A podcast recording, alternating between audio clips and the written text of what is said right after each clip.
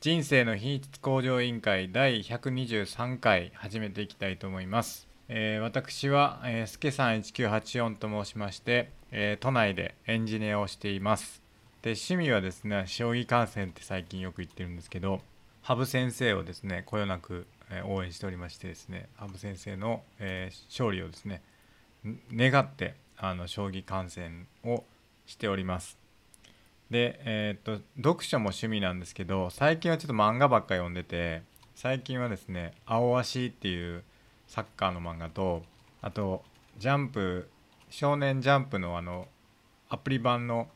「えーっと推しの子」っていうのが結構面白くて読んでました。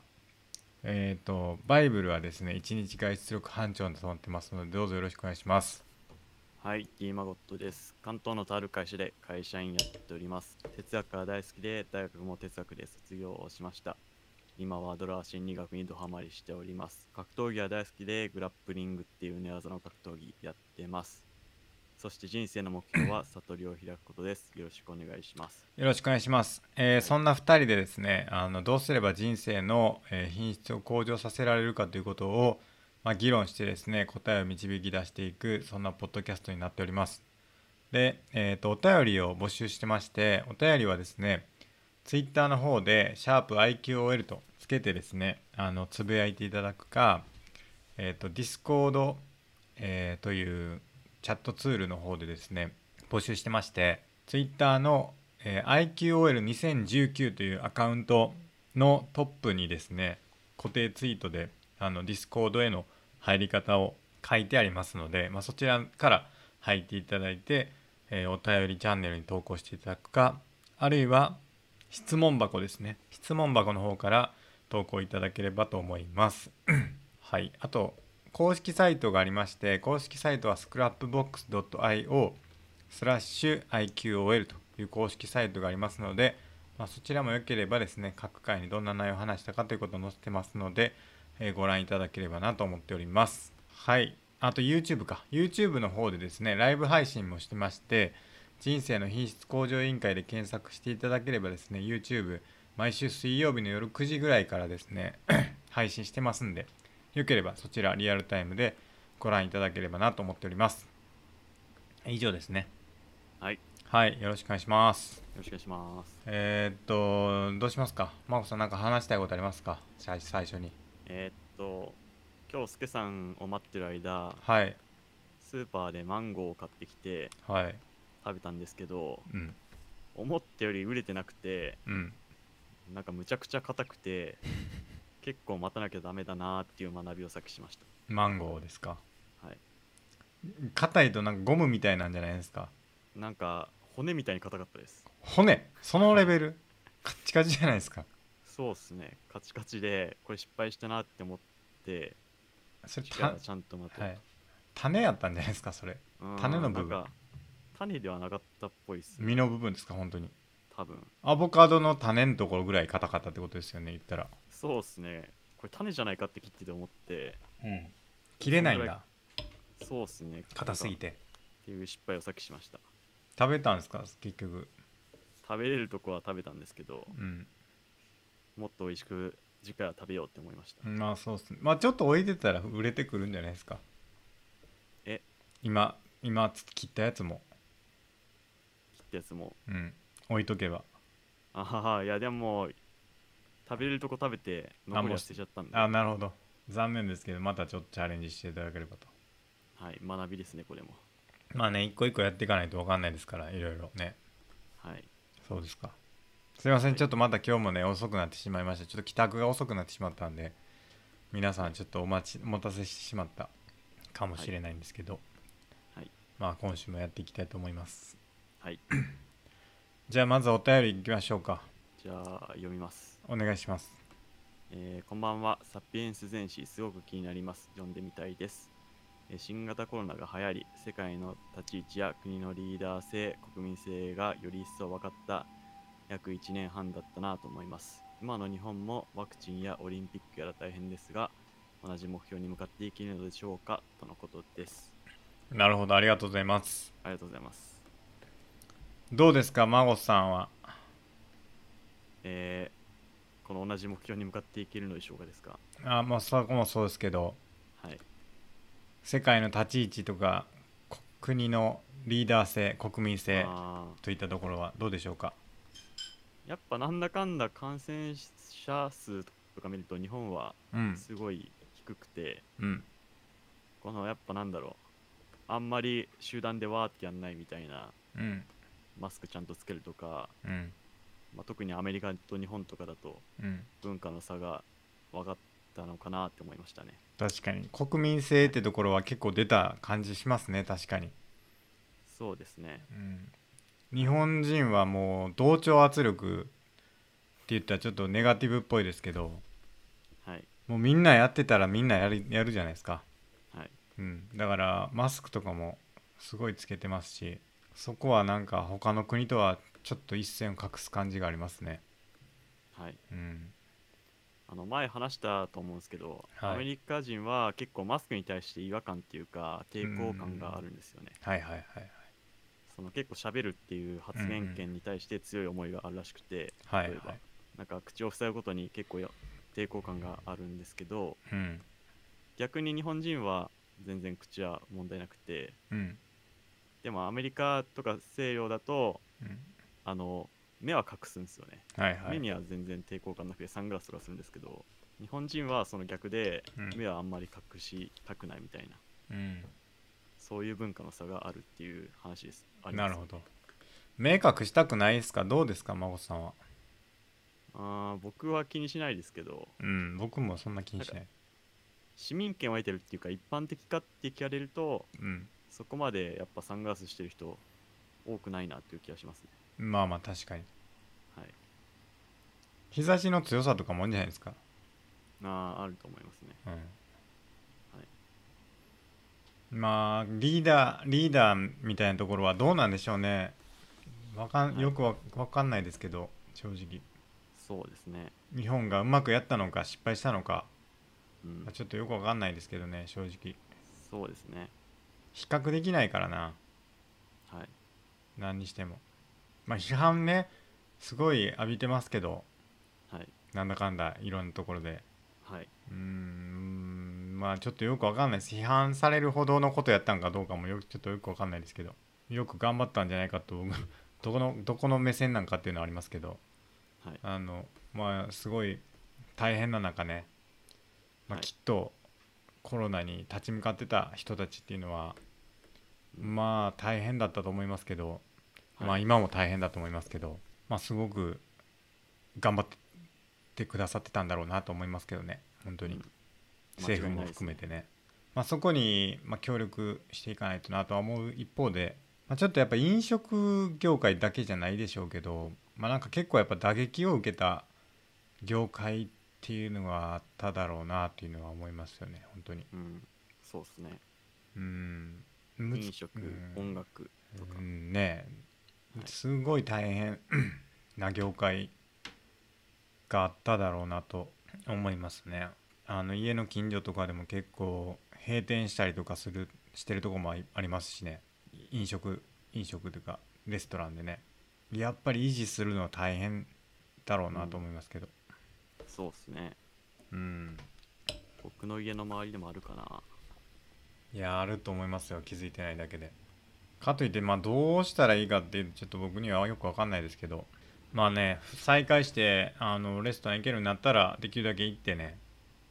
はいあのいっぱい食べて、うんえー来たいなと思いますけどはいまだちょっとね行けないですから、まあ、8時に閉まっちゃいますしねそうアっすねルコールもないしまあランチとかですねランチとか行ってはいどうかというところですけど、まあ、世界の立ち位置はどうですか世界の立ち位置、はい、うーんやっぱり医学科学が強い国はすごいなみたいなあ浅い感想ですけどあはいはい今回のワクチンだってうん、海外が新しい技術をいち早く取り入れてうん、実用化したんで、そういうのはなんかすごいなみたいな思いましたね確かにオペレーションとかねやっぱり医学の技術とかだけじゃなくていくらいいもんあってもそれをこういかにオペレーションするかみんなに売ってもらうかみたいなところが結構あったんでしょうねいろいろ国によってはい日本も今なんか急激にワクチン接種とかは追い上げてるみたいですけど、うんうん、そうですねそこら辺はまあやっぱり医療従事者の方の、まあ、素晴らしい努力があったんでしょうなすけさんは接種券届きましたあの私あの基礎疾患持ち持ってるんではいあの届きましたで予約してあおのう今月末に受けてきますけどワクチンいいっすねうんあの大規模センターとか行くんですかそうですね小学校近くの小学校ですけどえ受けに行きますー、裏山うん今日ねあの会社の人にその話したらはいどうしようか迷ってるんですよねって言ってましたどういうあの意味でワクチン接種するかもし会社で受けて受けてほしいって言われたらどうしようかなってちょっと迷いますねみたいなこと言ってましたねまあっていうのもなんか結構やっぱり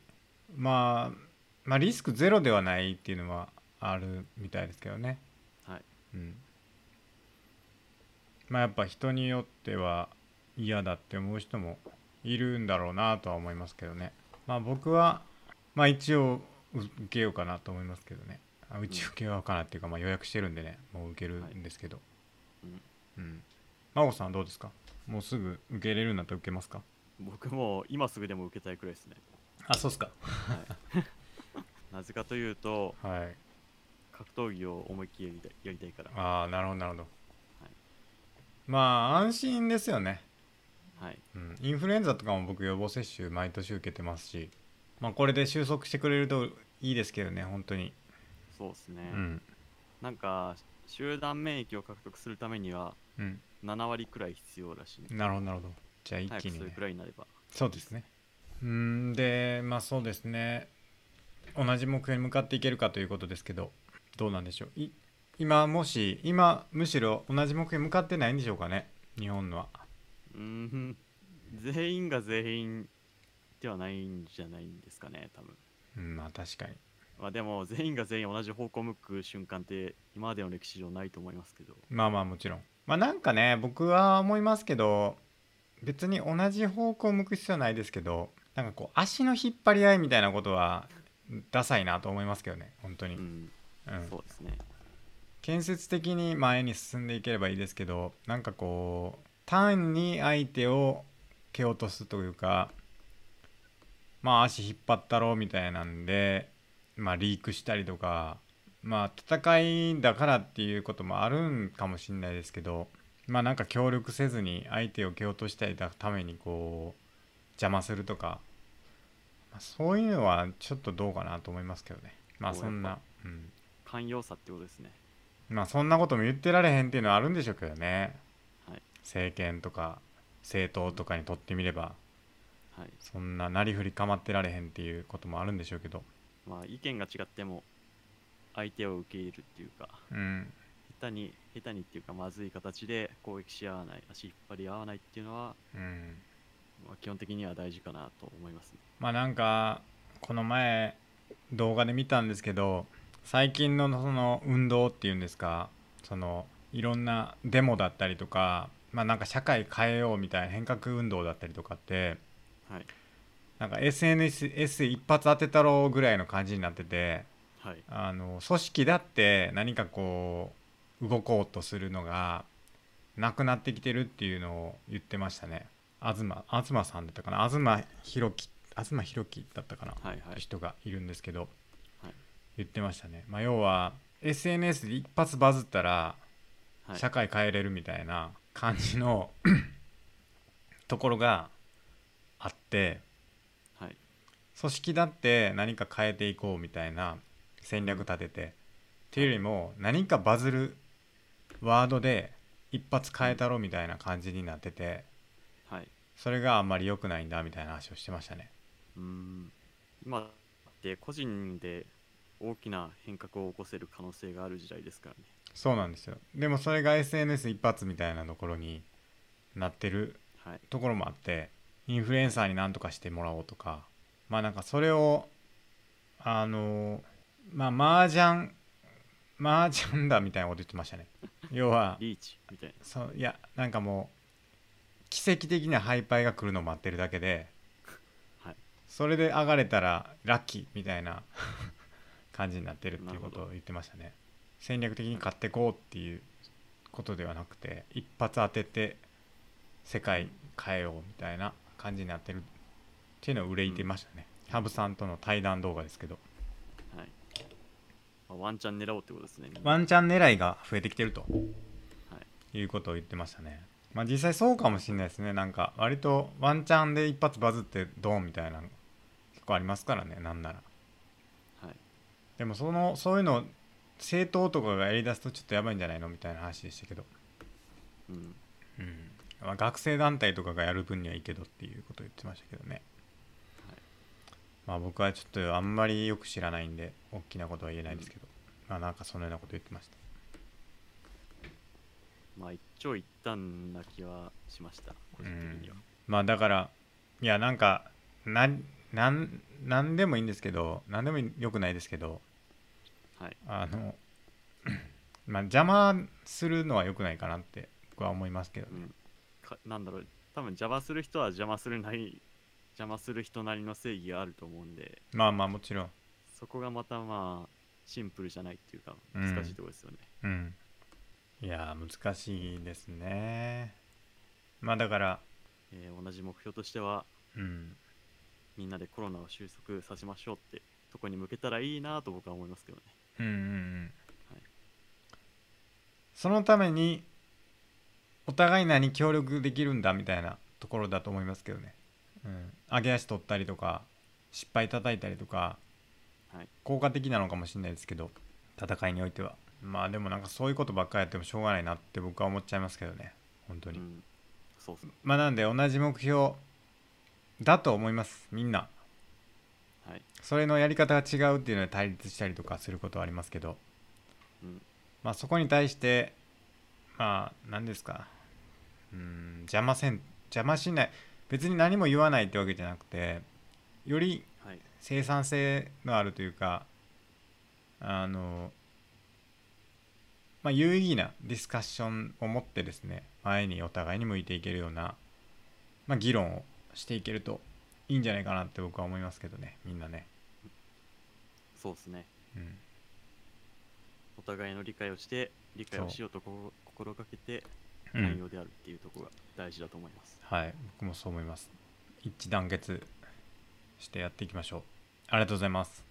ありがとうございます。じゃあ、えーっと、お便り以上ですかお便りは以上です。以上ですかじゃあ、はい。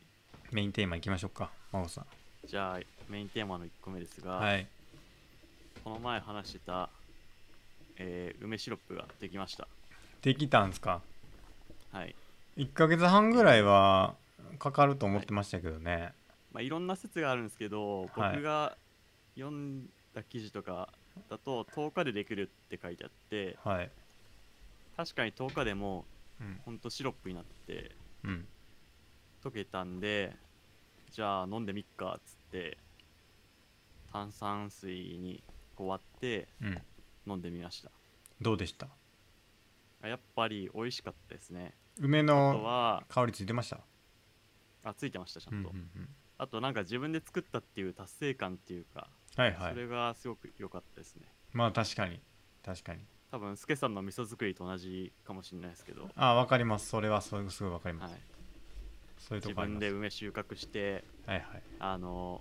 瓶買ってこう砂糖氷砂糖と一緒に入れてみたいなはいでこう毎日こう観察してきて、はいはいようやく飲んだみたいなはいはい達成感がすごい良かったですね、確かにねもう全部砂糖も溶けてたんですかもう完全ほにぼほぼ全部溶完全にけてましたね下に沈殿してるとかもなかったですかああ隠ちさょっったとだけあの溶けてないのありましたけどまあほんの少しだけでうーんほとんどもうシロップ液体になってました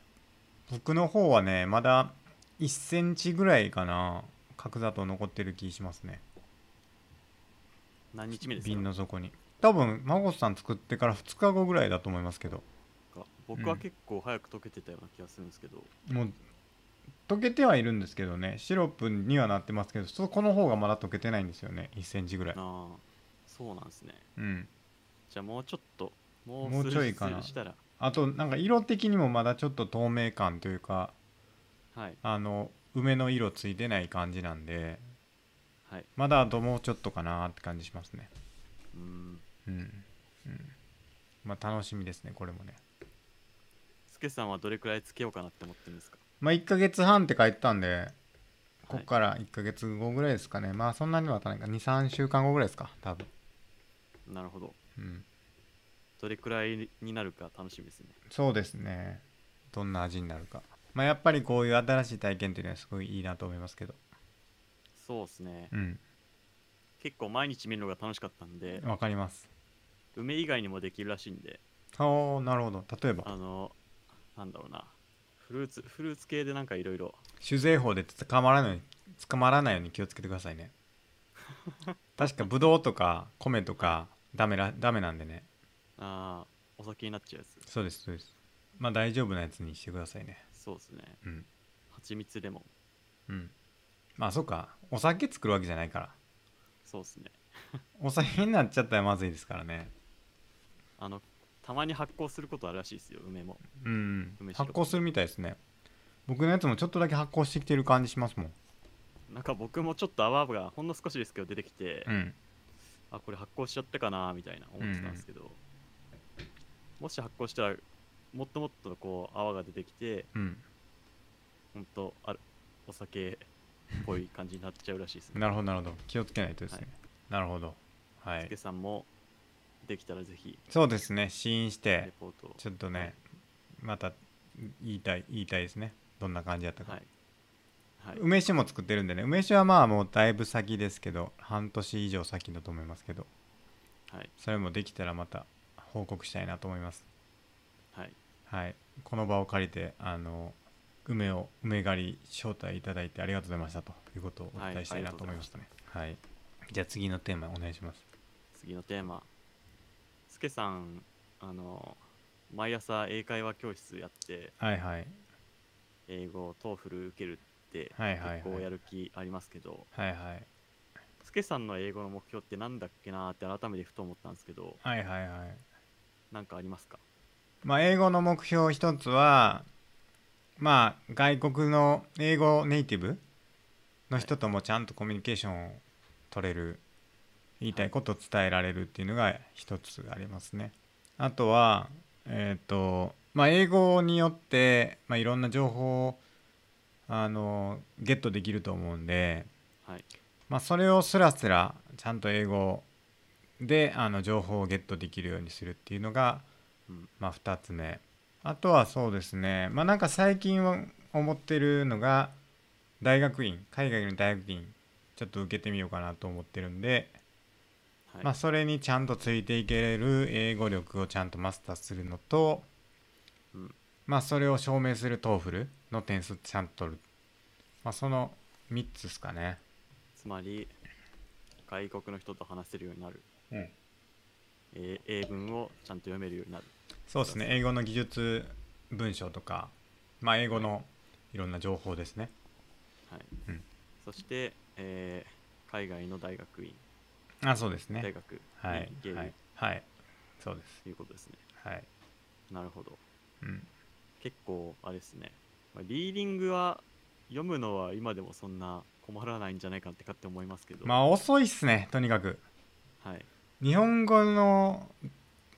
読む速度に比べたら圧倒的に遅いですねそうですねう、んまあ10分の1じゃ聞かないぐらい遅いかもしれないですまあ僕もそんな早くないですけどね読むのもうんなんでそれはあります、まあでもやっぱりうんハードルが高いのは現地の人と話すが一番ハードル高いですよねうんまあはまあ話すまあそうですね理解の方はそのだからヒアリングの方はまあなんとかなるとしてまあスピーキングっすよねとにかくはい言いたいことを細かいニュアンスまで含めて伝えるっていうのがめちゃくちゃ難しいと思いますそれはまあボキャブラリーの問題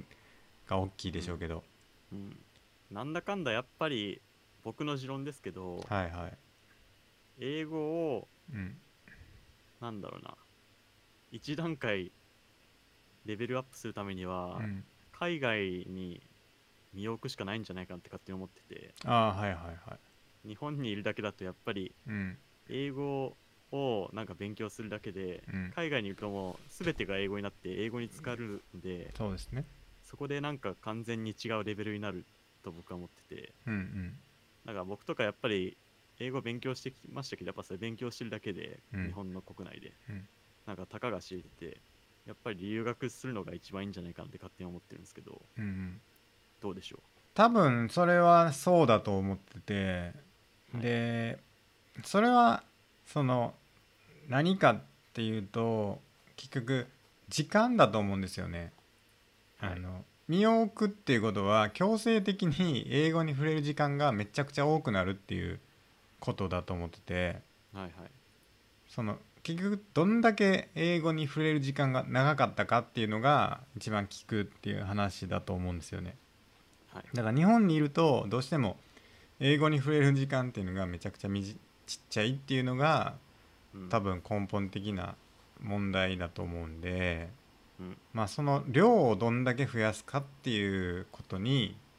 尽きると。で、はいその上で留学っていう手段は間違いなく強制的に量が増えるんでうんいいよねっていうイメージですかね。うんうんそうっすねうん、やっぱ日本にいるとそこまで英語に触れる時間が増えないっていうかそうですね。それがすごい違うとこだなと思いますねはいはい。はいあれこれ僕この話ポッドキャストでしたかわかんないんですけどはい今僕家庭教師お願いしてるって話しましたっけしたっけなしてないちょっとわかんないですねしてないかもしんないんですけど今僕週に1回家庭教師をお願いしててはいであのまあ大学生にお願いしてるんですけど大学生にその授業とかで習ったことを教えてもらうっていうのをお願いしてるんですよね。はいでその大学生が言ってたんですけど、まあ、英語とも結構頑張ってできるようにしたっていうのを言っててで、まあ、そのその人が、まあ、言うにはですねとにかく英語の量だっていうことをすごい言ってて確かヒロキックスも同じ、まあ、前出てもらったゲストの英語教師のヒロキックスも言ってたと思うんですけど、はいまあ、やっぱ英語は量だっていうことを言っててでその家庭教師やってくれてる人が言ってたのは、まあ、とにかく英語に触れまくらなあかんっていうんではいよく言われるのがあの映画とかを英語の字幕で見るってよく言われるじゃないですかはい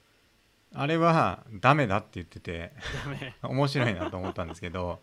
はいなんでかっていうと英語そこまでできないと映画を英語の字幕で見ても内容理解できなくなってやめてしまうとすぐやめてしまうとはいそれだと量につながらないから、うんまあ、日本語字幕でも何でもいいから英語で映画映画のえ英語の映画を見る、まあ、それだけでいいんだっていうぐらいはいハードル下げて英語に触れるようにした方がいいって言ってましたねでうん気が向いたら、まあ、英語の字幕まあネットフリックスとかだとパソコンで見ると英語の字幕と日本語の字幕と同時に出せたりするんですよねはいはいだからそれを並列させてまあなんかちょっとちらっと英語入ってくるなぐらいの感じでもいいからとにかくずっと英語にあの遊びで触れられるっていう遊べるっていう状況なんか勉強するっていうんじゃなくて遊ぶ時に英語やったっていうのを、まあ、増やさないと量が全然増えてこないっていうことを言ってましたねうんその人が。なるほどうん、まあなんかずーっとドラマ見てたって言ってました ネットフリックスの。スケさんはどうですかまあ僕もちょっとやってみようかなと思うんですけど僕はいそんなにやっぱネットフリックスってドラマ見た見まくりたいっていうほどドラマそんな好きじゃないっていうこともあって あの、はいそれがネックですねなんか面白い映画の英語のネットフリックスの動画あったら教えてほしいんですよね、そうっすねおすすめのドラマですかうん、夢中で見られるようななんかああ異世界転生ものの英語のドラマないです か、異世界転生かうん、あー異世界転生はちょっとわ かんないおすすめドラマはあるんですけど異世界転生じゃないなっていうの があおすすめでいいですじゃあいいですっていうのも変ですけどネットフリックスの「ベターコールソウル」っていうのはめちゃくちゃ楽しいですうんあのブレイキングバットの続きのやつですよねそうですでブレイキングバットが僕1話しか読見れなかったんですよねあーあのスピンオフなんですけど「ブレイキングバット」見てなくても楽しめますうん見てたらもっと楽しめますブレイキングバットはまんなかったんだよななんでだろ結構1話目インパクトがあってうん楽しいんじゃないかなと思ったんですけど、スケさん的うにはまあ英語で見たからでしょうねその子が言ってたようにあそうだ話してたなうんそうだそうだ全く理解できなくて面白くなくてやめちゃったっていうのは、まあ、まさにその人が言ってたことですね、はいうんじゃあもう一回日本語字幕でうん見るのはどうですか確かにはい見てみますあの最近ねルパンルパンのドラマあるの知ってますネットフリッはクいス知の、ってますあれちょっとはい見てます、2話ぐらいおうあれ結構面白いかもなんかシーズン2が配信されるあそうなんですかなんかそんなニュース見てるのは見てないよなうんうんうんでも結構人気のやつですよそうなんですねなんかかっこいいですね主人公がなんか、おううん、ベターソウルコースベターソウルコースベターコールソウルですベターコールソウルはいアベンジャーズねシリーズ全部見たいとはずっと思ってたんであーネットフリックス見たんですけどないんですよね、そうですねディズニーです全よ部ねですねディズニープラスに移っちゃったんで基そうで本的すによね残念と思ってそれは見れないんですけどなんかね僕がす気に入りそうなやっぱちょっと探してほしいな異世界転生以外なんか条件とかないですか俺つえ系ですね俺つえ俺つえ系でアメコミアニメあじゃないアメアメコミドラマこそ俺つえじゃないですかアメコミドラマん例えば、はなんだろうネットフリックスならディフェンダーズ系のがありますけどディフェンダーズ系あのマーベルのディフェンダーズっていううんデアデビルとかルーク・ケイジとかジェシカ・ジョーンズとかさすがに詳しいですねあとちょっと俺つえとはちょっと違うかもしれないですけどアマゾンプライムのはいザ・ボーイズってやつはすごい面白いああ言ってました今の話ねは言ってましたね見てみるかザ・ボーイズやっぱあといやち僕ょっフとァンタジーが好きですねファンタジーファンタジー系どれくらいのファンタジーですかうーんまあ中世中世のファンタジーみたいな感じ思いつかないな剣と魔法の剣と魔法剣と魔法のまファンタジー系ウィッチャーはウィッチャーはこれもね英語で見てよくわからんなって言って 2話ぐらいでやめたやつですね確か僕も見てないですけどウィッチャーそれっぽいようなウィッチャーはねなんせ日本語で見ても難しいっていうあそうなんだ噂なんであの場面転換がすごいあってはい話についていくのが大変だっていうことでうーんあのあれはちょっとおすすめできないと言ってましたうんかといってねフレンズとかあの辺のなんかこう海外ドラマといえばみたいな定番のフルハウスとかああいう辺あるじゃないですかはいああいうのは僕全然ハマんないんではいうん厳しい厳しいですねちょっと思いつかないんで思いついたらまた話しまおす願いしますはい俺つえ系で異世界転生系でお願いします別へ異世界転生はいわかりました探しておきますお願いしますはいじゃあ次行きましょうかえー、次いきますえー、3体今読んでるんですけど、はいちょっとネタバレになっちゃうんですけど、はい結構 VR の話出てくるじゃないですかああはいはい一巻ですね一巻はいはい僕まだ一巻の途中、はいはい 60%70% くらいなんですけどはいあのコナンの映画でも VR みたいなはいはい映画があってはいベイカーストリートの亡霊だっけな、はいはベイいカー町の亡霊みたいなはいはいやっぱコナンに似てるなって思いましたね前言ってましたっけコナンだってそうですね全くコナンよ要素ないなって僕思ってたんですけどなんか誰かが死んだり謎の組織がいたりみたいなうんコナンっぽいっすっていう話を前にしたと思うんですけど、はいこの VR もコナンっぽいなってまた思ったっていうそれだけです絶対参考にしてないと思うけどなコナン絶対してないと思うしてんのかなひょっとしたらコナン好きやったりするんかな作者の人コナン どうなんですかね世界的に有名だとは思うんですけど確かにねちなみにそのベーカー調の僕やつなんか僕見てないと思うんですけどなんかファンが選ぶ一番面白い映画あらしいですねそのシリーズがあの、そうベですねーカー町の幽霊みたいなやつが一番面白いらしいですねー人気人で気すねあれは人気高いらしいですね僕でさえちょっと記憶に残ってたんではいはいはい多分人気なんだと思います。人気のやつみたいですね3体1巻ですか今まだ一巻です。あの僕の会社の人も3体安くなってるっていうんで読み始めたって言ってたんですけど、はい。はい。今日聞いたらもう2巻読み終わったって めっちゃ早ないと思って早っ。めっちゃくちゃ早いなと思ったんですけど、すごいですね。うん、すごいですよ3体、ブーム来てますね3体のちなみにその方は3巻も買ったんですかね多分買うって言ってましたけどさすがにそのスピードで2巻まで読んだら、いやさすがに2巻で止められないでしょうね3体談義したいんですけどね僕もちょっとまだ3巻読み終わってなかったらさすがに何も話されへんなと思ってあの、スケさん前、だいぶ記憶から抜け落ちてるって言ってましたけど、はい大丈夫ですか3巻ならまだちょっと覚えてますかね今のところ ?1 巻、2巻は。 1巻2巻はもうだいぶ怪しいですだってもう2年ぐらい前ですもんの読んだのああ、そうか。うん確かにそんな前だと。読み直したいですねできればはい。多分、読み直したからこその発見とかありそうですね。ありますね多分読みたいと思ってますずっとね面白い3体は面白い3体みたいなやつみたいなネットフリックスで SF。 SF SF か。まあ、3体やるみたいですけどね、ネットフリックスでね、はい今度ね。あの、テネットがネットフリックスで配信開始されてましたね。しましたね、確かに。はい。あと今見たらダン・リッケルクもはい配信はいはい開始してて、ノーラン作品がちょいちょい追加されてるっていう。いいっすね。はいテネットは多分英語で見たらわからないでしょうね、多分ね。あれば。テネットは用語が多いですからねう。ん。理論的に容姿は時間を逆行してるなんて、英語で何て言ったらいいか全然わかんないですから、わかんないですね。単体ちょっと読んだらまた、真央さん話しましょう。そうですね。はい。頑張って読み進めます。はい。次じゃあ行きましょ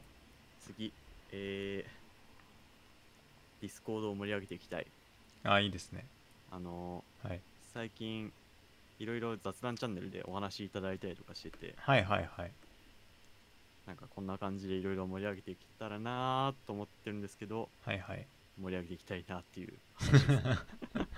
どうしたらいいんでしょうね。なんか、うん、チャンネルありますけどね僕もなんか旅行行ったみたいなあのツイートツイートみたいな感じでやってますけどはい。皆さんもねツイッターみたいな感じでしょうもないなって思うことでも書いてほしいなと思いますけどね僕は気軽に書いてういて、んまあ何話すねんって話があるんかもしれないですけどねなんか我々なんて将棋チャンネルで羽生さんの試合があるたびになんか、うんああ、勝ちそうとか、そればっかり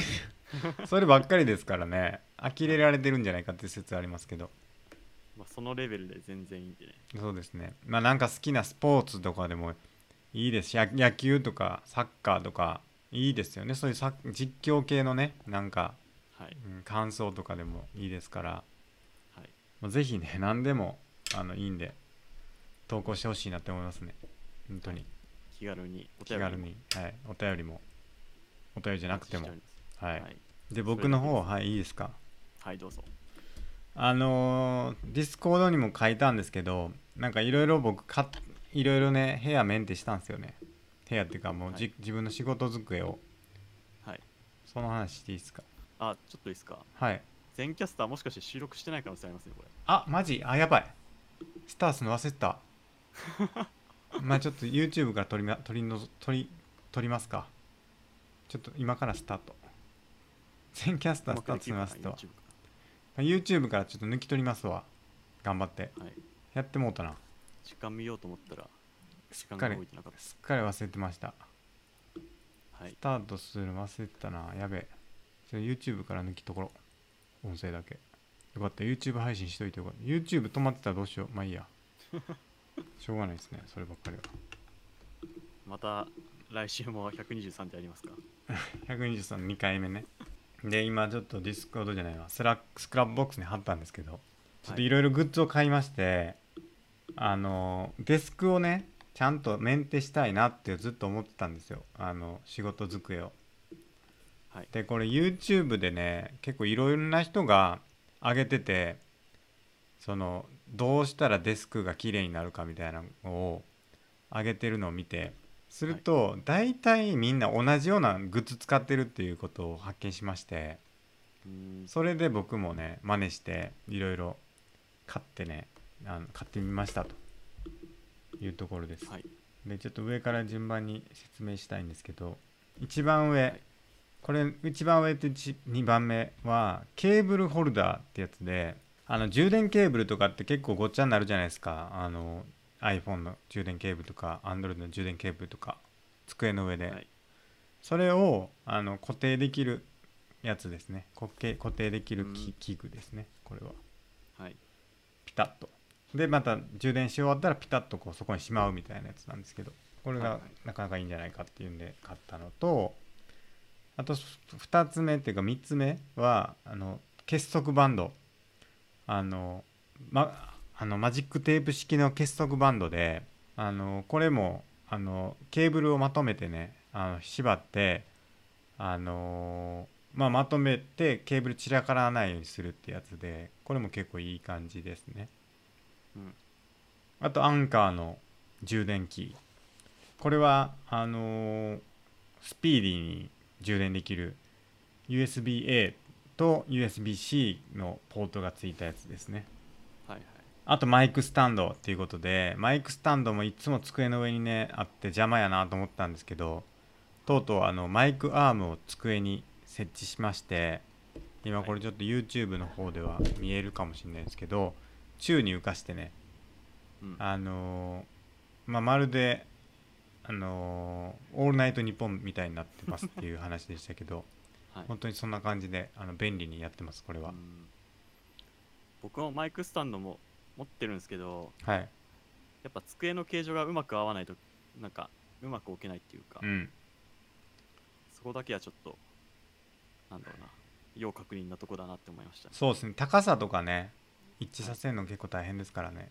こううまく挟むとこはないとうん作れないんですよねなるほどなるほどはいそれであと高さとかもあるしはいはいやっぱ宙に浮かすのは結構いいなって感じですねであと次やがケーブルボックスって呼ばれるものでほーんあの地面にあの延長コードとかって置いてるとはいまあちょっと見栄え悪いなっていうのを、はいその隠せるんですねボックスの中に。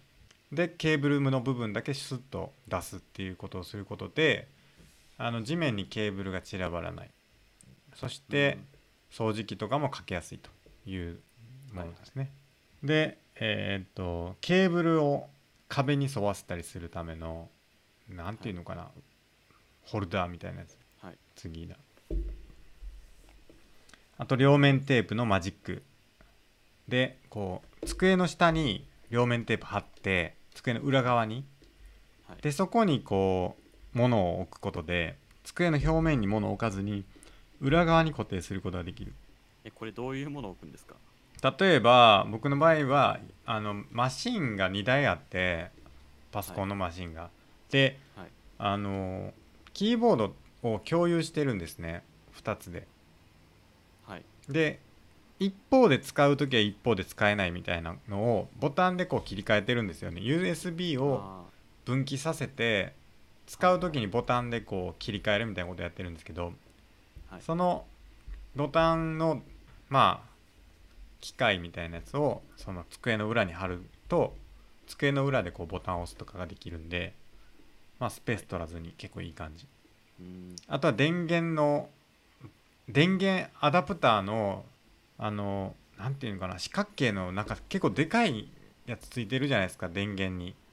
はいはいはいあれをもう裏に貼り付けてうん置いたりとかしてますね、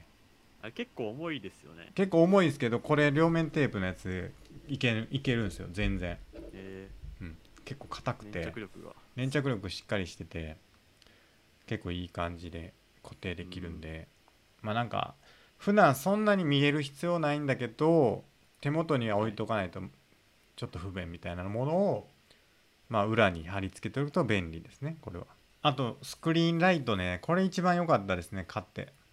えスクリーンの上に固定するライトなんですけど棒状のライトなんですけど、はいスクリーンには当たらないんですよそのライトが、ーはい、なんですけど自分の手元にはライトが当たるっていうもので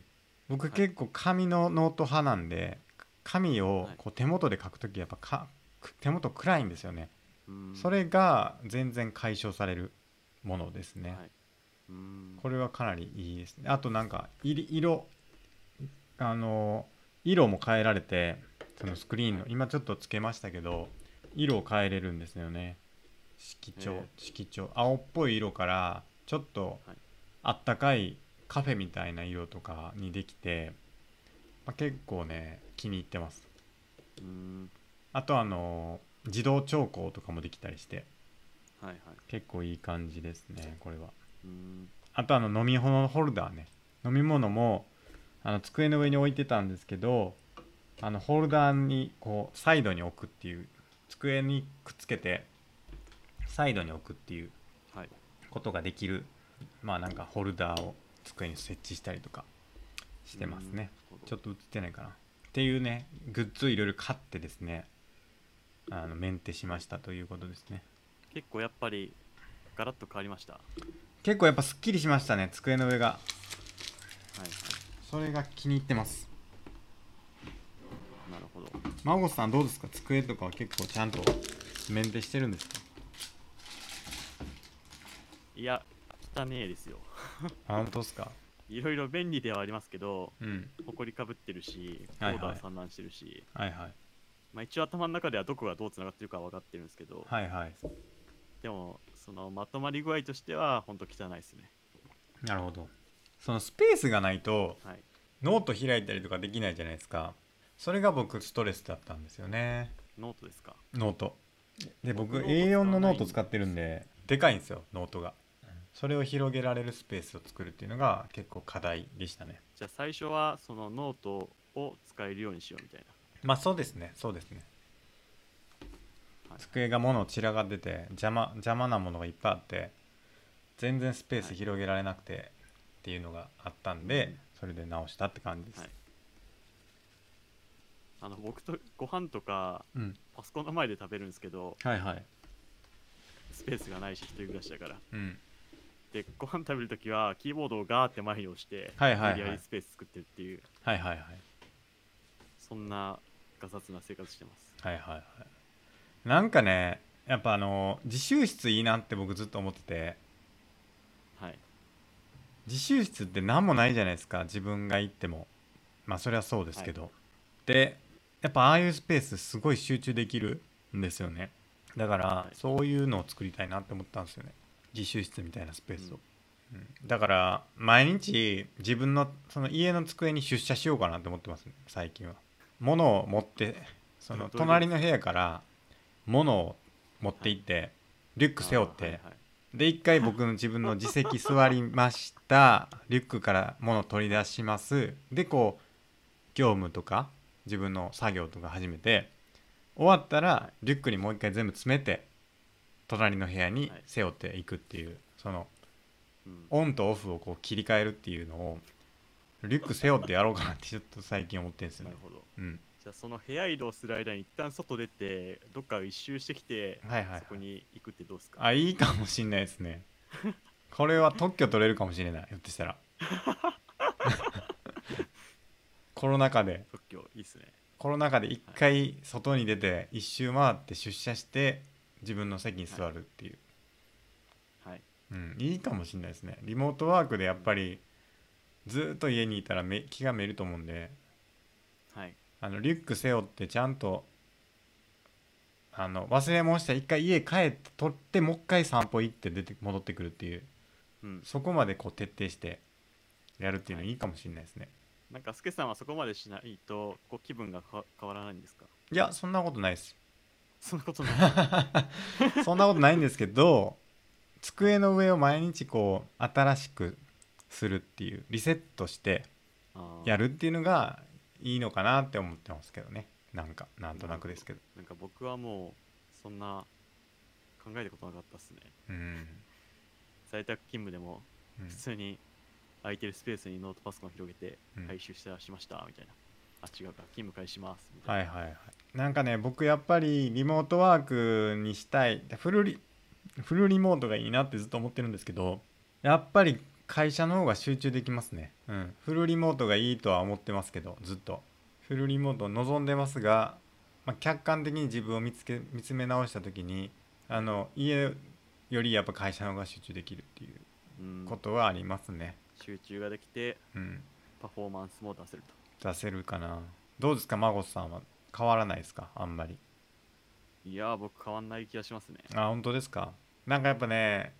人と関わるやつはやっぱ会社でやった方が早いなってなりますね。うん対面で。ちょっといいっすかみたいな。はいちょっといいっすかってあんま良くないって言うんですけど、はいちょっといいですかっていう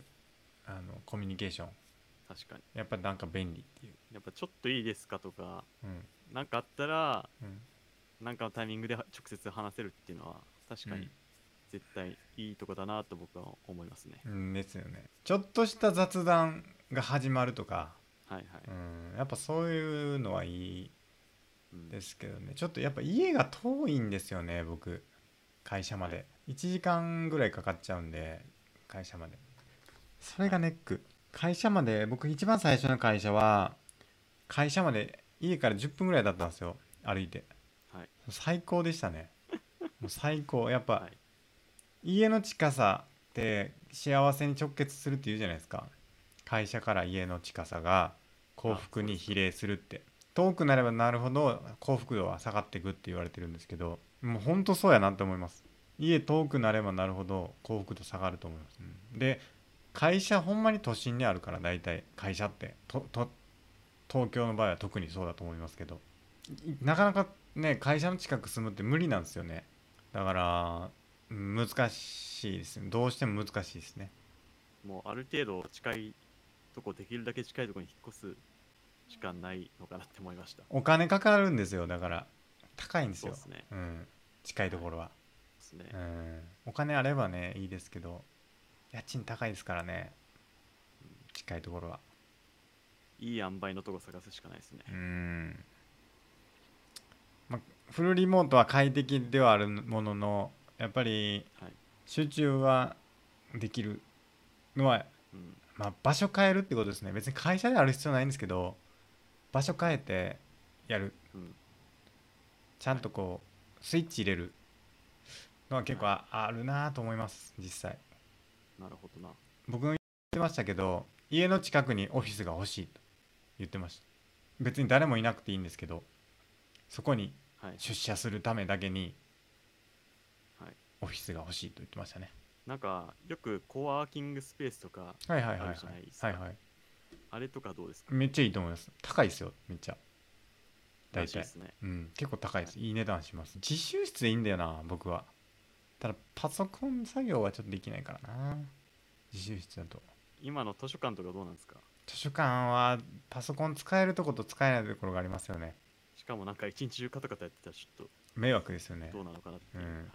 あと飲食禁止でしょうしね多分あーそれは間違いないですうね、ん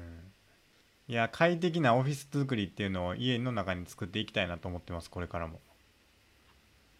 なるほオどフィスじゃなくてもいいんですけどまあ作業スペースですよね自分の自分なりの、まあ、今回いろいろ YouTube 見て勉強したんではいこれ見るの楽しいなってなりましたいろんな人が「俺のデスク見てくれ」みたいな動画あのいっぱい上げてるんですよ見たことあります、ないですねデスクツアー2020とかやって3ヶ月に1回ぐらい上げてるんですよ人によってはえそんな変わる3ヶ月でって思うんですけど結構いろんなもの買ってお金かかるやろうなと思って見てるんですけどーこれを快適快適にしましたとか言ってはいちょっと気に入らないところを修正してこれを買ったとか言ってうんすごいなって思思って見てますけどねすごいですねうんなんか僕モニターとかそういうなんて言うんだろう、はいはいえー PC 機材とかは好きなんですけどはいめったに壊れることがないんで一回買ったら終わりなんですよねはいはいはいなんかそういうのできたらまあ改善していきたいなとは思いつつもうん壊れないからまあ買えないなみたいはいはいはいなのはありますね、なんかね意外にちょっとした小物とか買い揃えていくと楽しいですけど、小物かうん、ライトとかね観葉植物とかね机の上に置いたりとか、うん植物どうですか植物ありますか、うん家の中に植物、植物ないっすねうんゼロですやっぱ緑を置くといいって言いますよね机になんか豆苗買ってきて食べてうんで育てようかなって一瞬思ったことあります豆苗はね3回ぐらい収穫できますからねなんか普通のうん観葉植物だとうん捨てるのが忍びないじゃないですか確かにね邪魔になってもうんでも豆苗ならまあ3回食ったからいいかなみたいな食べるんはいいんすか気持ちがあるんで忍びないと思わないですか食食べるのはまあこいつ食べるためのもんだからいいやみたいなちょっとサイコパスみたいですけど、まあ、 まあ一応野菜なんでね野菜 野菜野菜愛護主義者からクレームきますよ大丈夫そんな人いるんですかいやいるでしょそりゃ、いるかなえ個人的にはまあちょっと豆苗ならいいかなみたいなえなんか言っ育確てる楽しみもあるし、ええ処分はいもできるしみたいな、かにハーブとかねバジルとかねやっぱ結構いいですけどねなんか家にあるとうんバジル、うん新鮮なバジル収穫してパスタ作ったりとバかすジルるっとてかえなんかそのお庭のプランターで簡単に育てられるんですかあそうそうそうそうバジルは簡単っぽいですよどうやらそうなんですねネギとかねネギネギネギいけるんですかネギとか簡単ですよあのベランダのプランターとかでへやってそうなんだマコさん多分向いてるんちゃうかな今ふっと思いましたけど毎日変化を楽しむのがすごい気に入ったって言ってたじゃないですか梅シロップ見てはい植物とか食べ特に食べるものとかを育てるのは結構マコさん好きなんちゃいますとプチトマトとかあー毎日成長してきてで収穫して食べるっていう、うん、いいと思います家庭菜園手間かかんないのがいいっすねうん、なんか自動化できる水耕栽培とかちょっと気になってますけどあーね水をうん循環させて手間いらずで育てられるアプリで育てられる水耕栽培のやつとかすげえありますよ 最なん近かすげえハイテクっぽいななんかありましたよねアプリでちょっとしあの農農業をやるっていううーんで水やりとかやったら収穫できたら送られてくるっていうあへえ裏側ででもなんか現地の人が、現地にいる人が水やりしたりとか、はい肥料やったりとか多分やってるんでしょうけどうーんそこでこう農園農業とコラボしてアプリでなんか今調べたらはい水耕栽培キットとか言って、はいそれこそ家の中で簡単にできるようなそうそうそそううそういう機会がありますねそうそうそういや真央さん向いてる気するわ今日の話聞いたら確かにな、毎日変化が見れて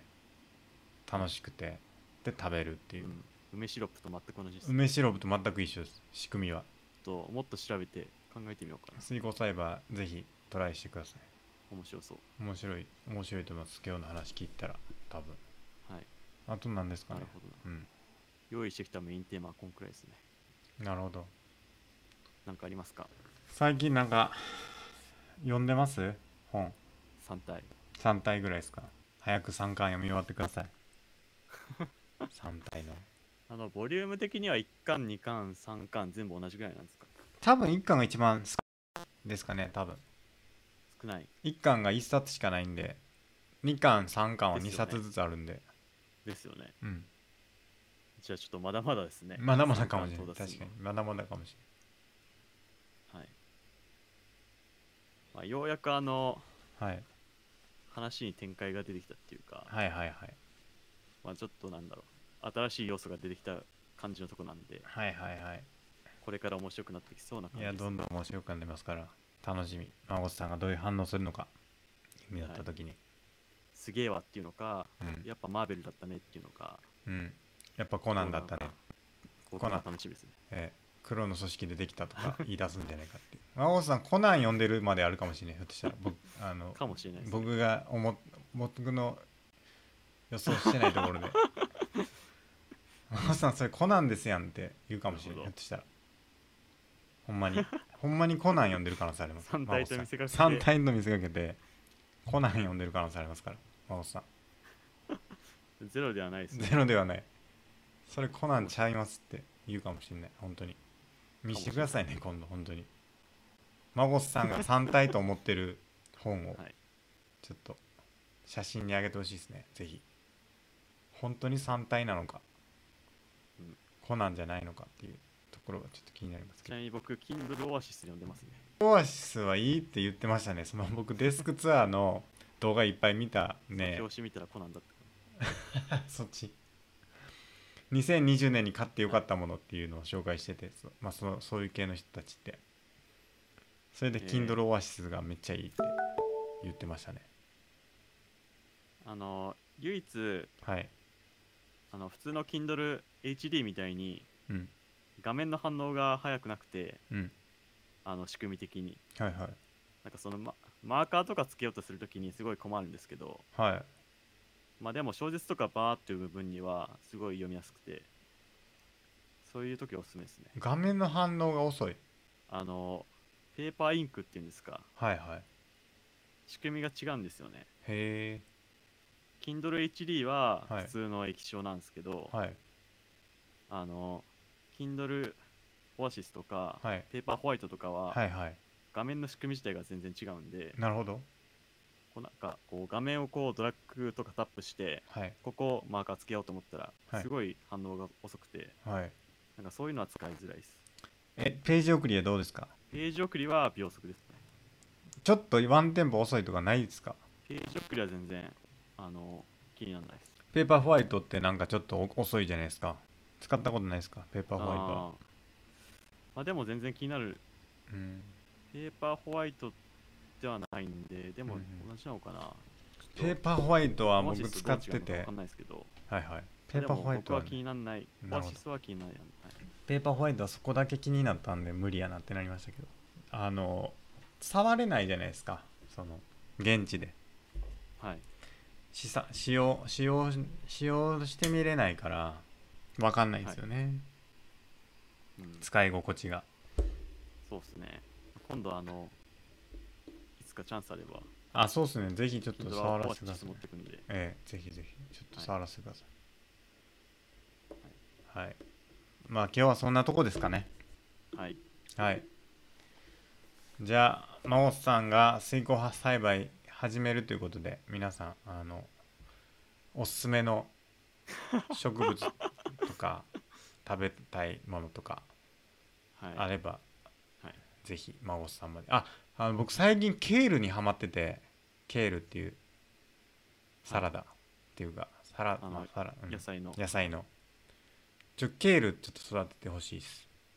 ケールか。はいお願いしま水耕す栽培できるのかなわかんないですちょっと調べておきます。はい水耕栽培のスペシャリストとしてマゴット家のトマトとかやって マゴット家のキャベツ調べておきます。白菜プレゼントキャンペーン来るかもしれないですねまたこれはい。はい、ということで、えー本日もご視じゃあ聴水耕栽培ははい、はい調べておきます。はいお願いしますじゃあ以上です ねはい。はい。はい本日もでは、はいえーご視聴ありがとうございましたありがとうございました。